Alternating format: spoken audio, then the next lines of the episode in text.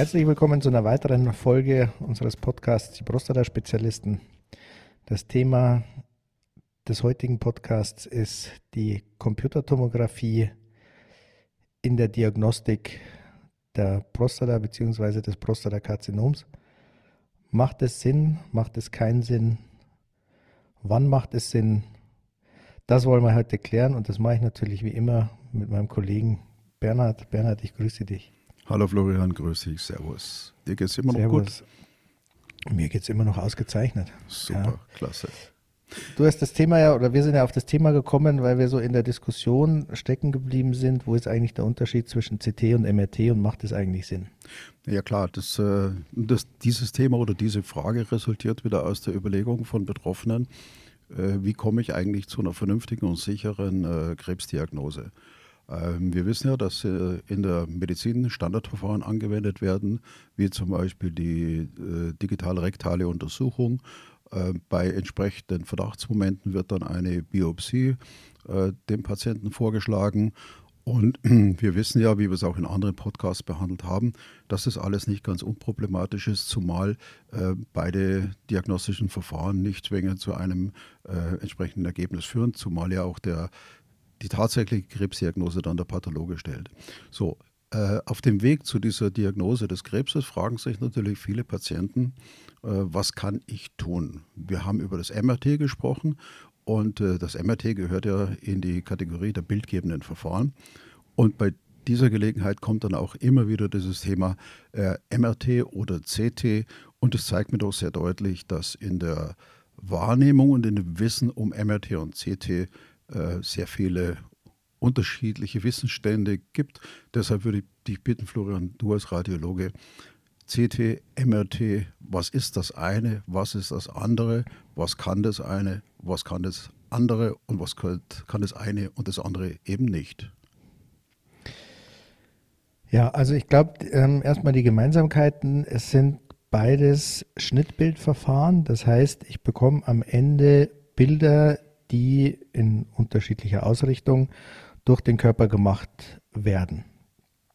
Ähm, jetzt, wenn ich die Patienten frage, waren sie schon im MRT? Dann gucken die mich mit großen Augen an und sagen, ja, CT, hm, MRT, genauso wie du sagst. Und äh, die Standardfrage, die eigentlich, die von mir kommt, die äh, letztlich da Licht ins Dunkel bringt, ist, war es laut oder war es leise? Weil daran können sich eigentlich alle erinnern, ja. Und wenn Sie sagen, weiß ich nicht, dann war es leise, weil das MRT einfach so laut ist, äh, dass man diese Erfahrung auf alle Fälle auf dem Schirm hat. Mhm. Ähm, der nächste, ich sage mal, technische, aber auch medizinische ähm, wichtige Unterschied ist, dass die Computertomographie mit Röntgenstrahlen funktioniert. Das heißt, da gibt es also eine Strahlenbelastung. Ähm, und es funktioniert eben so, dass auf der einen Seite dieser Röhre eine ähm, äh, Strahlenquelle ist und auf der anderen Seite ein Detektor. Und dann dieser Ring, in dem diese beiden Einheiten montiert sind, um den Patienten herum rotiert und auf diese Weise unterschiedliche Dichtewerte ähm, im Körper bestimmt werden können, sodass man also beispielsweise die Leber vom umgebenden Fettgewebe und von der Niere und der Milz abgrenzen kann. Im Gegensatz dazu funktioniert das MRT nicht mit Röntgenstrahlen, das heißt, ich habe in dem Sinn also keine Strahlenbelastung, sondern mit ähm, einem Magnetfeld und sogenannten Radiofrequenzimpulsen. Ähm, und da ist es eben so, dass äh, der Patient in ein Magnetfeld gebracht wird. Da ist die Röhre auch länger und enger als beim, äh, bei der Computertomographie. Und dann dieses Magnetfeld dafür sorgt, dass sich alle Protonen letztlich in eine Richtung auslenken und dann kommt eben der Teil, wo es laut wird. Das ist ähm, wirklich so ein lautes äh, Krachen oder so Tockern hintereinander. So, so, ein Hämmern, ja. Genau, so ein Hämmern. Ähm, und dieses Hämmern kommt eben durch die Radiofrequenzimpulse, weil diese Radiofrequenzimpulse die Protonen anregen. Und wenn der wieder ausgeht, fallen die Protonen wieder in die Richtung, wo sie vorher waren. Und aus der Energie, die da frei wird, wird letztlich die Information berechnet, die das Bild am Ende des Tages ergibt. Ist sehr vereinfacht erklärt, aber ähm, damit ist klar, dass das MRT einfach dieses Hämmern hat und das sehr laut ist, das auch länger dauert als die Computertomographie. Ähm, und dann fragt man sich natürlich, warum macht man nicht nur Computertomographien, äh, wenn es laut ist, eng ist, lange dauert? Ähm, was soll's? Ja, aber es ist zum einen eben schon mal ein Punkt der Strahlenbelastung, das hatte ich schon angesprochen. Und zum zweiten, und das ist, glaube ich, der sehr viel größere Vorteil, ist, dass die sogenannte Weichteilauflösung sehr viel größer ist als bei der Computertomographie. Mhm. Also man kann im MRT, sagen wir zum Beispiel, Bänder am Sprunggelenk alle einzeln sehen und darstellen und nicht nur darstellen, sondern auch sagen, ist es gezerrt, ist es partiell, also teilweise gerissen, ist es ganz gerissen, an welcher Stelle ist es gerissen, ist es möglicherweise aus dem Knochen ausgerissen. Ähm, und all das sind Sachen, die mir in der Computertomographie, da gelingt mir vielleicht der Nachweis, dass es da ist. Ähm, aber alles andere, ob das jetzt gezerrt ist oder ob das angerissen ist oder möglicherweise ganz gerissen, das gelingt mir da einfach nicht, weil ich diese sogenannte Weichteilauflösung in der Computertomographie bei Weitem nicht so habe, wie ich es im MRT habe. Ähm, Weichteilauflösung heißt letztlich, dass ich die einzelnen unterschiedlichen Gewebearten ganz deutlich voneinander abheben. Und das heißt jetzt äh, konkret auf die Prostata bezogen, äh, was würde passieren, wenn ich zur Krebsdiagnose äh, in der Prostata ein CT mache oder wenn ich äh, zur Diagnose ein MRT mache? Also zur Diagnostik des Prostatakarzinoms ist die Computertomographie völlig sinnlos. Okay. Aus einem ganz einfachen Grund, weil ich in der Computertomographie sehe, dass es eine Prostata gibt und ich sehe, wie groß die Prostata ist. Das kann ich ausmessen. Dafür reicht die Computertomographie. Dafür brauche ich aber die, äh, die Computertomographie nicht, weil das kann auch das äh, Sono. Genau. Also da ist die Aussagekraft der Computertomographie nicht höher als, als die des Ultraschalls. Mhm. Ähm, also da gelingt mir, ich sage mal an der Prostata, weil das auch ein kleines Organ ist, ähm, da gelingt mir der Organnachweis ähm, aber eben nicht mehr. Ich kann da nicht sagen, ist es jetzt Prostatitis, ist es Prostatakarzinom, ist es möglicherweise nur BPH, das gelingt mir da nicht, weil eben sich die einzelnen Gewebearten nicht so deutlich unterscheiden lassen, dass mir da auch nur annäherungsweise eine äh, vernünftige Diagnose gelingen würde. Mhm. Und dann kommt natürlich das MRT ins Spiel, weil ich in dem MRT eben über diese unterschiedlichen Sequenzen, die ich aufnehme, ähm, die Möglichkeit habe, abzugrenzen, wo ist das normales, gesundes Prostatagewebe und wo ist es möglicherweise ähm, ein Karzinom oder eine Entzündung, die, die dahinter steckt, weil die Weichteilauflösung da eben so hoch ist. Mhm. Das heißt also im Grunde genommen CT für die Diagnose des Prostatakarzinoms ungeeignet. Richtig. CT anstelle äh, des Ultraschalls äh, auch wenig, wenig sinnvoll, auch aufgrund der Strahlenbelastung und einer bestenfalls gleichen Aussagekraft. Also heißt es im Endeffekt, äh, wenn bildgebendes Verfahren, dann äh, MRT. Wenn es isoliert um das Geschehen in der Prostata geht, ist das richtig. Okay. Dann wäre ja eigentlich die Frage schon geklärt. Und dennoch, äh, ich habe noch äh, um das MRT herum ein paar Fragen aus Patientensicht. Ähm, in, einer, in, dem, in der Röhre des MRTs ist es ja sehr, sehr laut und sehr, sehr eng. Was machst du als Radiologe, wenn ein Patient zum Beispiel eine Klaustrophobie hat, äh, sich äh, nicht ruhig hinlegen kann auf die Dauer des MRTs, kurzum, der einfach dazu neigt, im MRT eine Panik zu bekommen? Was macht man dann? Genau, also das Erste, was, äh, ähm, was die Patienten machen sollten, ist, äh, das im Vorfeld äh, kundzutun, weil wenn man damit ähm, als Radiologe oder als MTA, die das ja in erster Linie machen, nicht rechnet und man quasi zum Zeitpunkt äh, erfährt, wenn der Patient sich auf den Tisch legen soll, um reingefahren zu werden, dass das nicht geht, dann kann es gut sein, dass ähm, diese Untersuchung an dem Tag nicht stattfinden wird, weil alles, was jetzt kommen muss, ein wenig dauert. Mhm. Also das heißt, man kann das, äh, gibt Kollegen, die machen das mit Hypnose, das klappt sehr gut.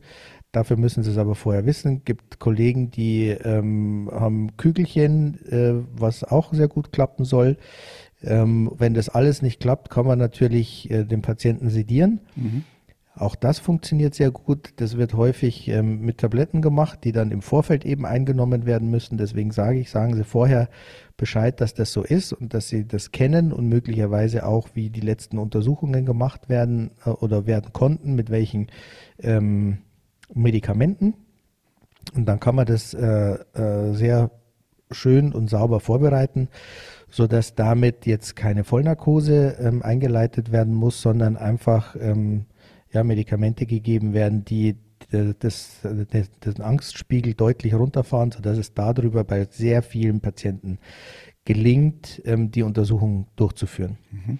Wie wenn lang, das alles dauert, nicht ja. reicht, ein kurzer Augenblick, wenn ja. das alles nicht reicht, dann ähm, und es jetzt wirklich eine lebensbedrohliche oder vitale Indikation ist, dann kann man das natürlich auch in Vollnarkose machen. Da ist der Aufwand natürlich ähm, äh, im Verhältnis riesig ähm, weil es dann wirklich mit künstlicher Beatmung einhergeht, mit voller Sedierung, mit Tiefschlaf für den Patienten. Das Ganze muss im MRT gemacht werden, wo jetzt nicht jedes Beatmungsgerät ähm, rein kann und nicht einfach nur der Notfallkoffer oder die Medikamente mit reingeschleppt werden können aufgrund des Magnetfeldes. Also der Aufwand ist groß. Ähm, mhm. wird, glaube ich, in aller Regel auch nur in Krankenhäusern gemacht. Ich habe jetzt noch keinen niedergelassenen Radiologen ähm, gesehen, der, ähm, der das macht oder der das anbietet. Da versucht man so mit äh, den Medikamenten im Vorfeld zurechtzukommen und wenn das nicht geht, aber das MRT zwingend notwendig ist, dann kann man das auch in Vollnarkose machen lassen. Okay. Wie lange, wie lange dauert ein MRT für den Patienten? Das kommt ganz auf die eigentliche Untersuchung an. Ähm, Prostata, also, Prostata ähm, Prostata ist man, ich sag mal, schnell eine halbe Stunde, eine halbe bis dreiviertel Stunde beschäftigt, bis man auf dem Gerät liegt, bis die Untersuchung gemacht ist, bis man wieder runter ist. Also ich würde mal alles in allem auf alle Fälle eine Stunde ansetzen, auch wenn das jetzt nicht äh, die reine Scanzeit ist. Ähm, aber das ist so die Dimension, die man äh, einrechnen muss, wenn man einen Termin zum MRT hat. Mhm. Äh, MRT für den Patienten begleitet, entkleidet? ähm, meistens entkleidet, weil es darum geht, dass ähm, wirklich kein Metall mit äh, in den Scanner geht, also kein Hosenknopf und kein Reißverschluss und keine Halskette, weil das eben den, ähm, das Magnetfeld schon so stört, dass es wirklich zu relevanten ähm, Artefakten, sagen wir, also äh, Störungen im Bild kommen kann, was die äh, die Möglichkeit, wirklich eine vernünftige Diagnose zu stellen, deutlich einschränken kann.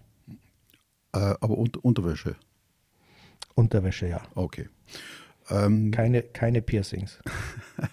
ja, okay, klar. Nicht unwichtig. Ähm, ich, du weißt, ich bin ja ein ranker, schlanker Jüngling und äh, das geht nicht jedem so. Äh, irgendwann und äh, oder es gibt irgendwann Patienten, die haben einfach eine gewisse Körperfülle. Wo ist eigentlich beim MRT Schluss, wo man einfach sagt, der Patient passt nicht in die Röhre und was macht man dann? Ja, das ist ähm, ähm, ein Problem, aber eigentlich eher ein seltenes Problem, weil da die Adipositas wirklich massiv sein muss. Also ich sag mal, bei uns war so, ein, so eine geflügelte Grenze äh, 3 Zentner auf 1,50 Meter. Ja? Okay. Also schon wirklich, wenn, wenn der Bauchumfang massiv ist, ähm, dann ist es einfach technisch nicht möglich. Dann muss man sich andere Möglichkeiten suchen, ähm, das MRT zu ersetzen oder die Diagnostik da zu ersetzen, ähm, was gerade jetzt beim Prostata-MRT extrem schwierig ist. Ähm, aber da habe ich, also wenn das nicht mehr geht, kann ich mir vorstellen, dass der Patient auch größere Schwierigkeiten hat und Erkrankungen hat, die vermutlich eher zum Tod führen werden als das Prostatakarzinom. Okay. Ähm, für diejenigen, die noch nie eine MRT gesehen haben oder nie gemacht haben, äh, die Röhre ist ungefähr wie tief und äh, bei der Prostata, beim Prostata-MRT ist dann der Kopf in der Röhre oder außerhalb? Ja, das hängt vom Modell ab, wie lang diese, wie lang die Röhre wirklich ist. Aber ähm, ich sage mal, ein Meter ist es schnell und abhängig von der Größe des Patienten ähm, kann der Kopf jetzt am, am oberen Ende schon wieder ähm, rausschauen. Äh, wenn die Patienten jetzt sehr klein sind, ist es vielleicht so eher am Rande dessen, dass wir, wir also zwischen, in, am Übergang in die Röhre, mhm. ähm, aber die Prostata muss im Zentrum quasi dieses Magnetkerns oder dieses, dieses Magneten liegen und äh, dann ist natürlich so, wenn die Prostata untersucht wird, dass oben schon ein ganzer Teil wieder dem Ende der Röhre entgegengeht. Okay. Wir hatten sie aber eigentlich auch mehr von der Computertomographie. Okay.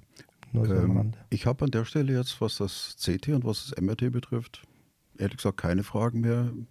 Ich habe äh, mal reflektiert, was mir so alles einfällt als, als Patient. Ich habe weitergegeben, was ich von betroffenen Patienten gehört habe. Hast du noch irgendwie aus äh, der radiologischen Sicht eine Ergänzung? Haben wir was vergessen?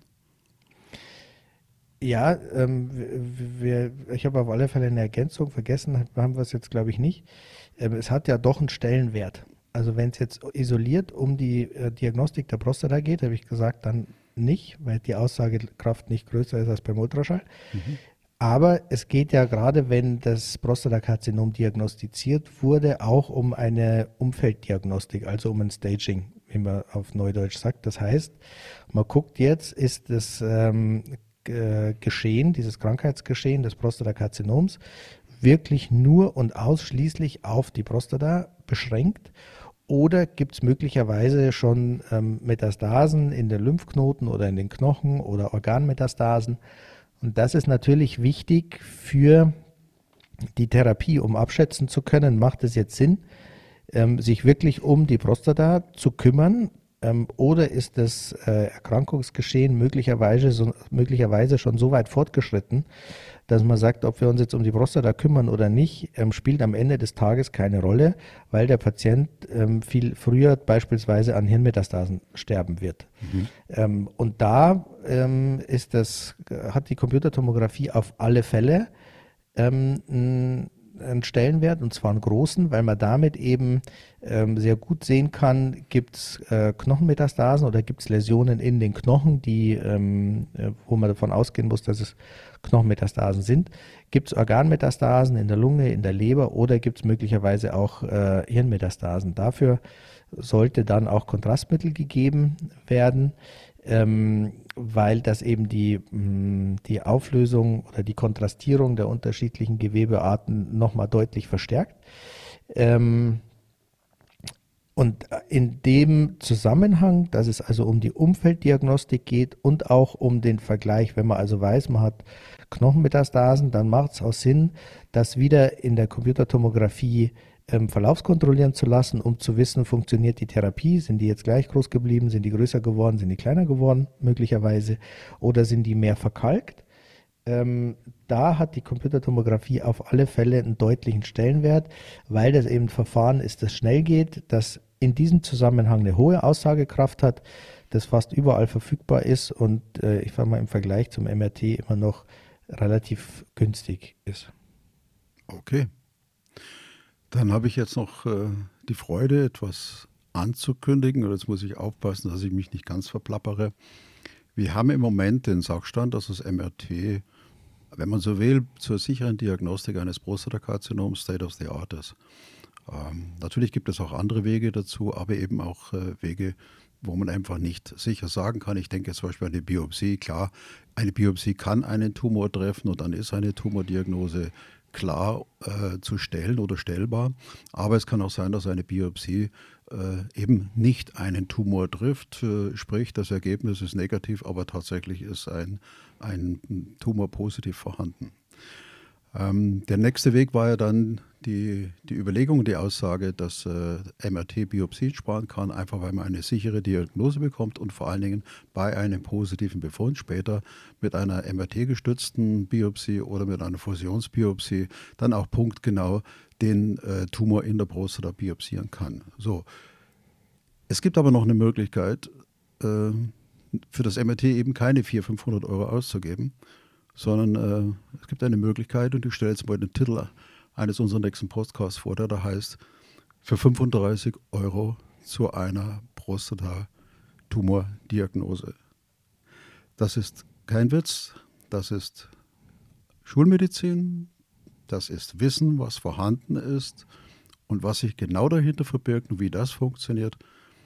das werden wir dann beim nächsten Mal oder spätestens beim übernächsten Mal besprechen. Und ich freue mich riesig darauf, weil äh, für mich als Patient ist jedes Thema spannend, wenn Menschen mit einem vernünftig, für sie vernünftigen Aufwand an eine wirkliche, vernünftige Diagnose kommen, ähm, weil nicht nur das, der Krebs als äh, äh, nicht nur die Krebsdiagnose das Problem ist, sondern bei vielen auch äh, die Psychologie damit eine, eine Rolle spielt.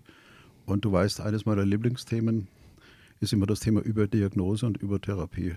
Und wenn wir ein klein bisschen, kleines bisschen dazu beitragen können, äh, bei dem einen oder anderen Patienten diese Übertherapie zu stoppen, zu reduzieren, anders zu gestalten, da schlagt mein persönliches Herz höher. In diesem Sinne sage ich an dieser Stelle schon mal vielen, vielen Dank, dass ihr wieder zugehört habt. Freut euch auf das nächste Thema. Wie gesagt, für 35 Euro zur Krebsdiagnose der Prostata. Ich sage schon mal Tschüss, Servus. Florian, vielen, vielen Dank, dass du heute wieder Zeit gehabt hast. Und äh, ich freue mich aufs nächste Mal mit dir. Ja, Bernhard, ich danke dir auch. Ich bin auch gespannt auf den nächsten Podcast und auf die Resonanz darüber. Ähm, und äh, wir werden es versuchen, es in der nächsten Episode allerdings oder spätestens in der übernächsten. Ich freue mich drauf, Bernhard. Bis zum nächsten Mal. Ciao, Servus, Ciao Gott. Ciao.